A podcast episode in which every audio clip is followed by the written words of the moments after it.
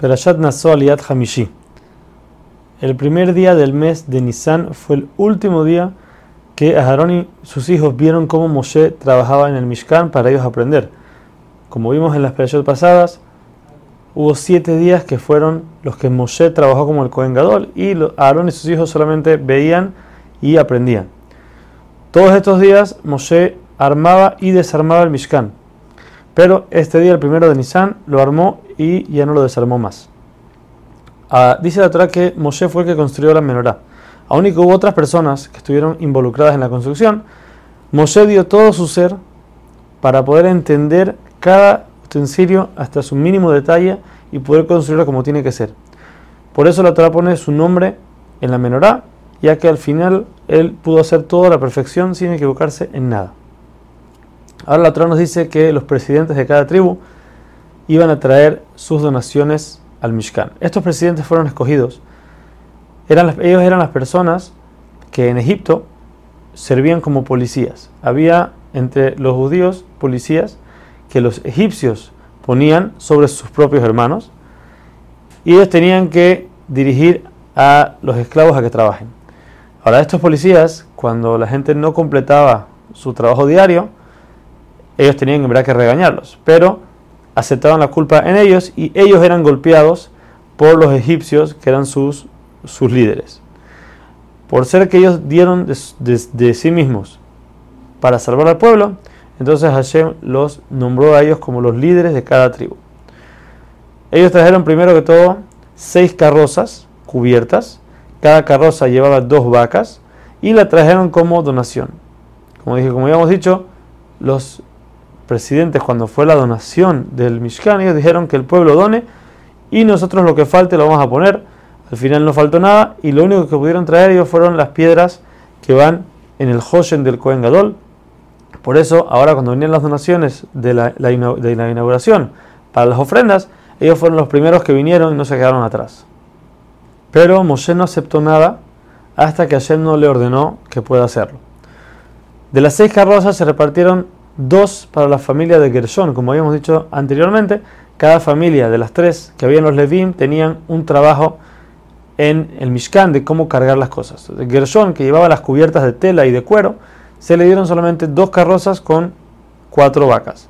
La familia de Merari, que llevaban las cosas más pesadas, que eran las vigas y las bases, ellos recibieron cuatro carrozas con ocho vacas. Y a la familia de Kehat no había necesidad de darle nada, ya que ellos tenían que llevar las cosas más santas y se llevaban todo en los hombros cargado, entonces no hacía falta que lleven carrozas. Después de esto, los presidentes decidieron donar cada uno una ofrenda al Mishkan.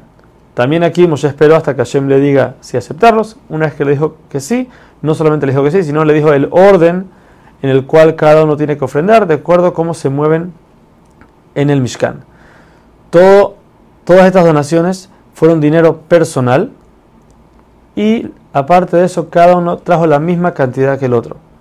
Esto nos muestra la humildad que tenían los presidentes, ya que si el primero, que fue el, de, el, presidente de Yehudá, trajo una cantidad, el segundo podía decir, si él trajo eso, yo puedo hacer mejor que eso, yo puedo traer más.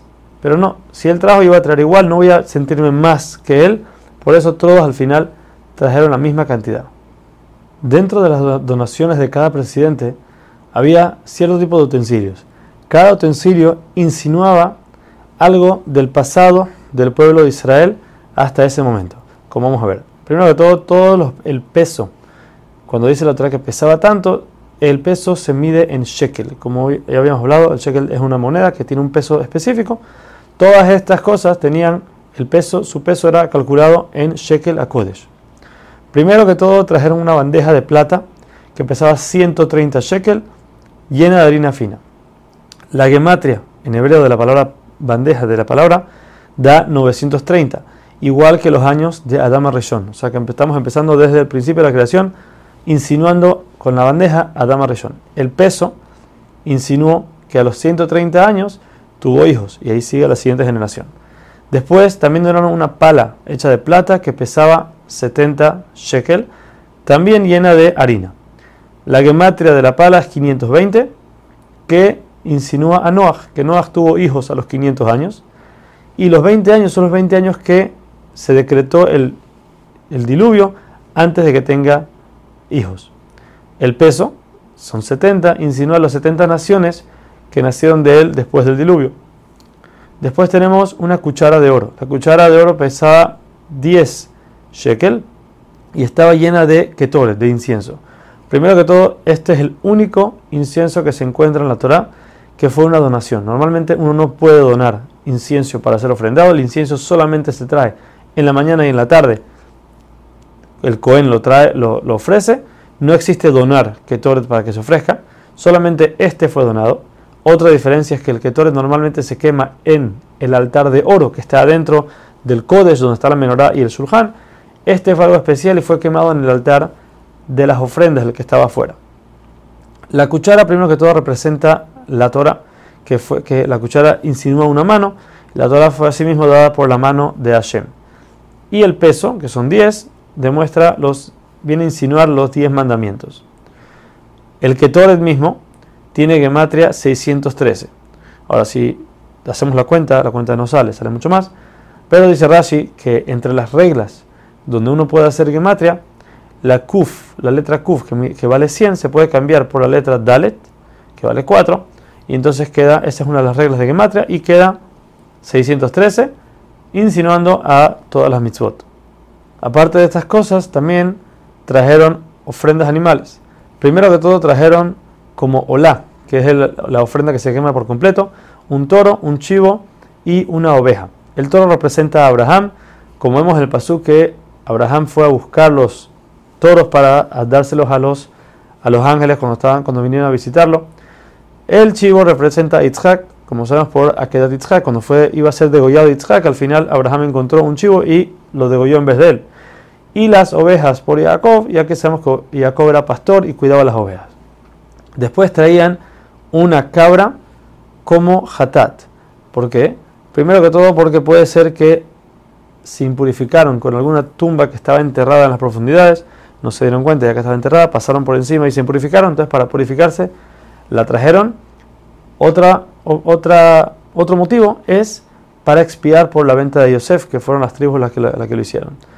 Después de eso trajeron Shelamim, que es la ofrenda que se come una parte el Cohen, una parte de los dueños y una parte se quema.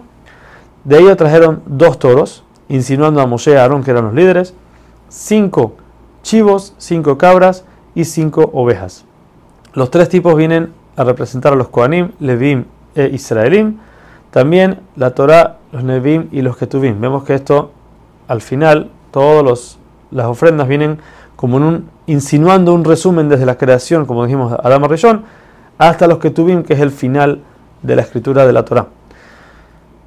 También venían cinco de cada uno para decirnos los cinco libros, de los, insinuar los cinco libros de la Torah y también por los cinco mandamientos que hay en cada una de las tablas, cinco de cada lado. Como dijimos, Hashem le ordenó a Moshe que los presidentes tenían que traer con el, en el orden que se movían.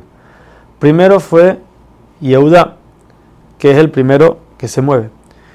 Después de él tenía que venir Isahar. Ahora, ¿qué pasó? En el pasú con Isahar dice dos veces la palabra trajo. Isahar trajo, Isahar trajo. ¿Por qué?